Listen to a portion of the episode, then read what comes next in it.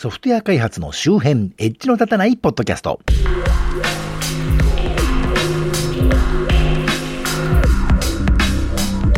コンピューターで楽しいことをしたい人、そして、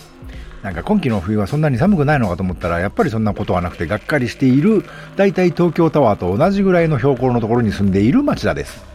このポッドキャストはソフトウェア開発そのものの話題はそこそこに、あまりエッジは聞いていないかもしれないけれど、ソフトウェア開発と関係あるようなないようなお話を、あまり角が立たないようにのんべんだらりんとしていこうという番組です。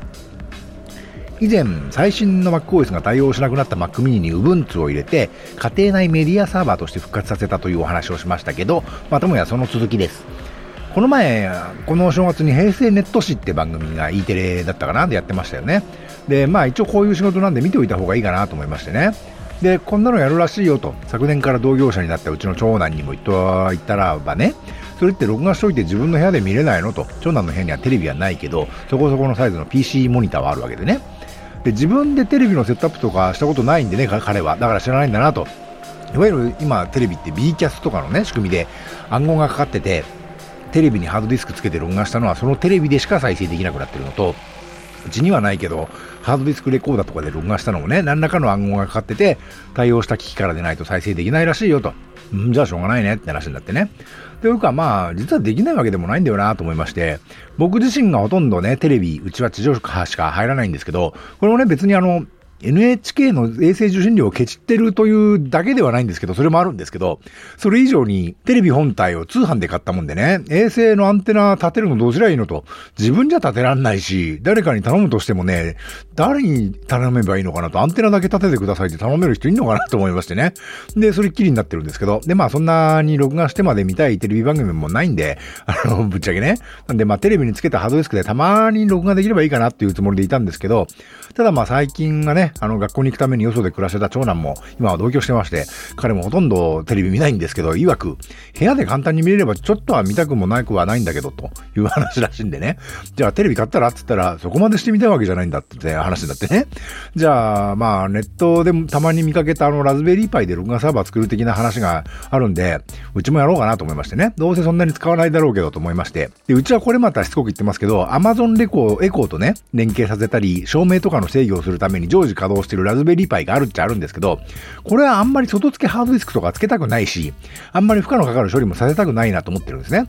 で、私以前あの、まだ地デジになる前だった頃、MPEG2 のハードウェアエンコーダー内蔵のチューナーボードを Linux から使うドライバーをハックしてね、くれてる人がいて、私がそれを RPM のパッケージにしてですね、あの、Linux にデバイスドライバー入れるのって結構めんどくさいというかですね、Linux カーネルがバージョンアップするたんびにコンパイルし直さないといけなかったりするもんで、あの、ソース RPM にしておけばね、そのレッドハット系の Linux であれば、その都度コマンド一発でリビルドとインストールできるようになんつってね、して、チャンネルあたりでこれでできるよなんつって配ってたこともありましたんで、まあその頃に録画してたね、ちょっと今捨てるには忍びない動画とか、あと、スマホとかで撮った動画とかでですね、あの、Ubuntu を入れた Mac mini につなげた外付けハードディスクに入れてあって、あの、サービーオっていうんですかね、あの、プロプライエータリなフリーウェアで NDLA な、えー、サーバーにしちゃって、えー、対応するクライアントから再生できるようにしてるなんていうお話は前にしましたよね。で、そんなわけで動画サーバーは Mac mini の側なんで、ラズベリーパイはそっちじゃなくて Mac mini の方で録画サーバー構築しようということにしましてね。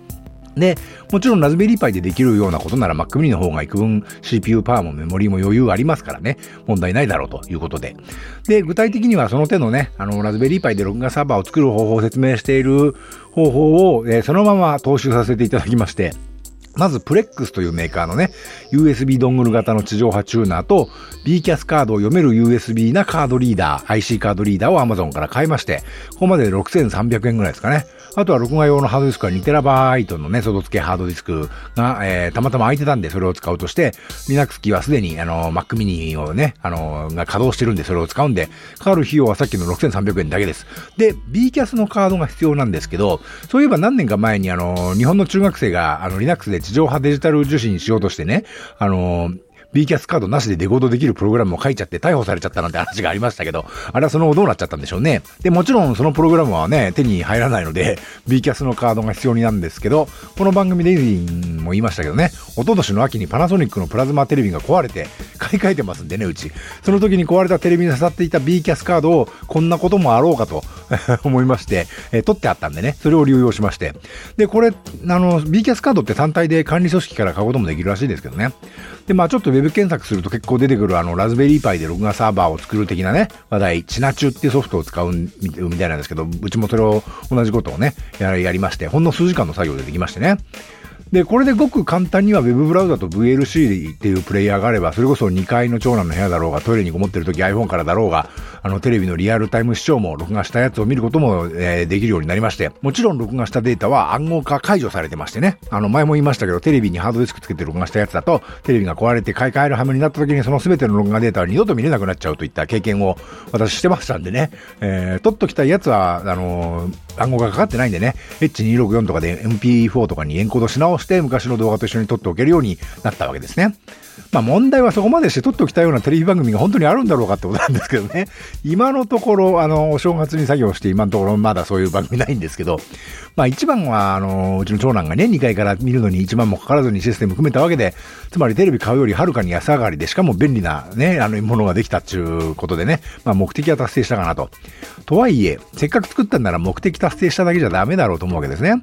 で、私だって全くもってテレビ見ないわけじゃなくてですね、面白そうなことやれば見たいわけですよ。で、面白そうなことやんないのかなと思ってね、あの、番組表を血まなことになって探すってことは当然やりたくないわけで、で、このチナチュという録画システムは EPG のね、あの番組表に対応しているんで、番組表を検索する機能がかなり強力なのがついてるんですね。もちろん普通のテレビだって番組表を検索する機能なんてのはあるわけですけど、チラ中の検索機能はかなり強力で、例えば私は、あの、前からすごく言ってますけど、細野晴臣さんのファンなわけで、細野さんがたまにテレビに出るようなことがあったら、それは忘れずに見たいわけですね。で、そもそもテレビタレントじゃないんで、そもそも頻繁に出るわけじゃなくて、いつ出てんのか、あ、あの時出てたのかみたいなことの方が多いわけですね。ところが、あの人、毎日平日に夜にやってる2355という番組のオープニングテーマを歌ってるんで、あの番組表は毎日名前が載ってるんですね、2355のところに。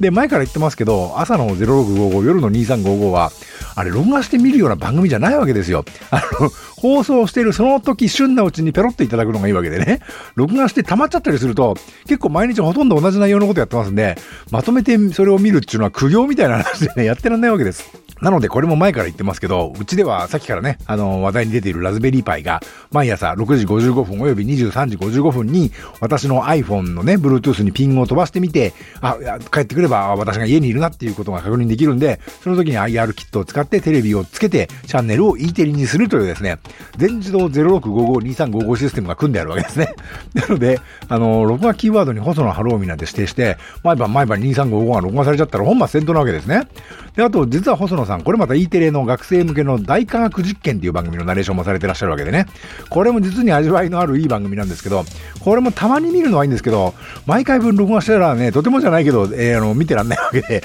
これも除外したわけです。というわけで、検索キーワードに細野春を見って入れて、除外タイトルに2355および大科学実験っていうのを指定しておくわけですね。そうすると、あの2355と大科学実験以外に、うっかり細野さんがテレビに出るようなことがあると、漏らさず録画してくれるはずという条件ができてます。で、同じようにあの、キーワード、菊池成吉と、キーワード、立川談笑をね、してしてあるんですけど、この方々がうっかりテレビに出るようなことがあった時にね、逃さず録画できるんじゃないかと思ってるんですけどね。まあ、何年経てばそれらの番組が録画されるのかわかりませんけど、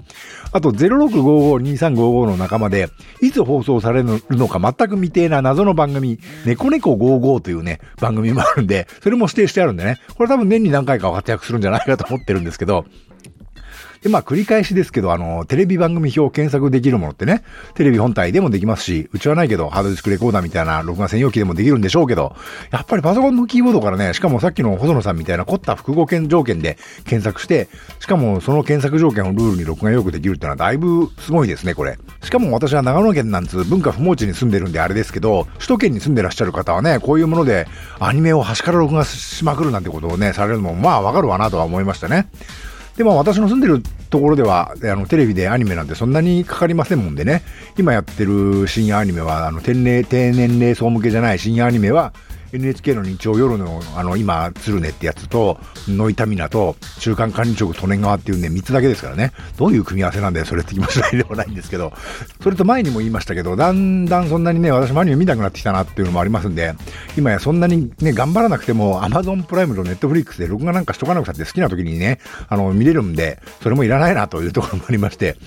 それでもね、検索機能が強力なんで、なんとなく思いついたキーワードでパラパラ検索してみるとですね、例えばピエール滝とかで検索してみると、静岡のテレビ局が制作してる、あの、ピエール滝版のタモリクラブみたいなね、ションナイ TV とかいう脱力系の番組を見つけたりしてですね、なんで長野でやってんだろうと思ったりしてね、ほほーと思って、あ、これタモリクラブみたいだな。例えばタモリはどうだろうと思って、タモリって検索すると、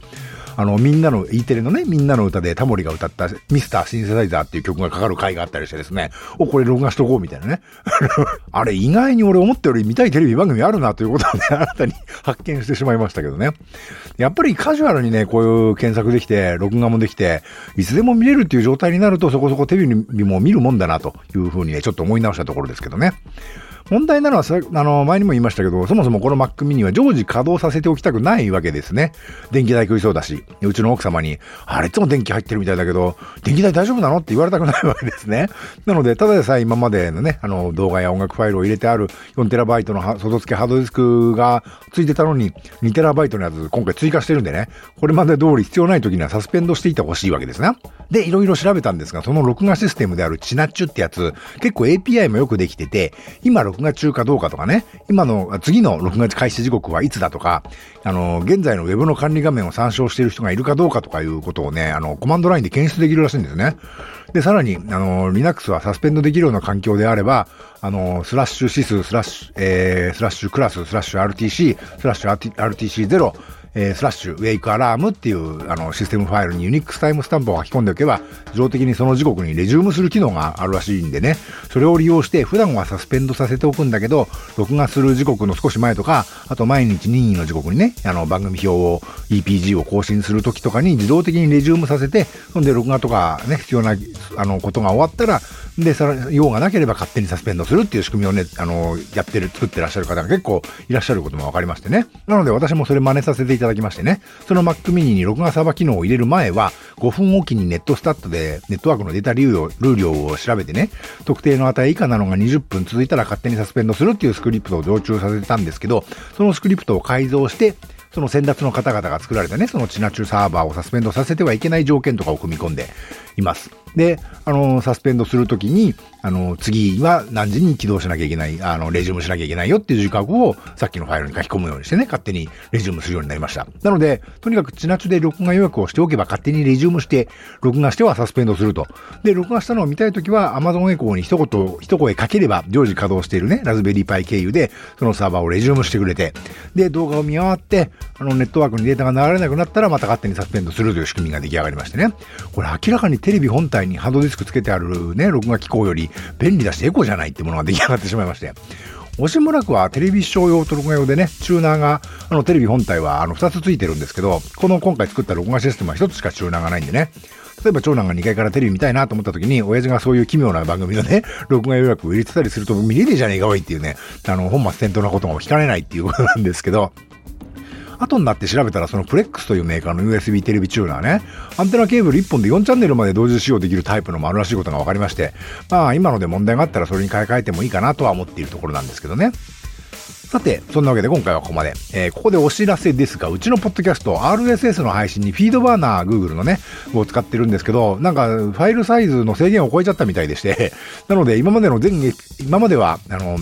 全エピソードを配信してましたけど、入りきらなくなっちゃったんで、最新の130エピソードのみ通常配信します。まあ、うちの番組を130本も今から聞こうなんていうね、水教の方はおられないとは思うんで、問題ないとは思いますけどね。もし万が一、あの、もっと前のも聞きたいなという方がいらっしゃるようでしたら、あの、配信サイトには全部公開してありますんでね。あ、全部つっても、内容に問題があって非公開にしたのが2本ほどありますけど、それ以外は全部聞けますんで、あの、Google と言わず、あの、ダックダック Go でもいいんで、何がだよって話ですけど、私最近 Google Google じゃなくてダクダク Go を使ってるんですけど、まあ、ウェブ検索でね、エッジの立たないポッドキャストと検索していただければ、配信サイトが出てきますんで、ご参照いただければと思います。というわけで、ではまた。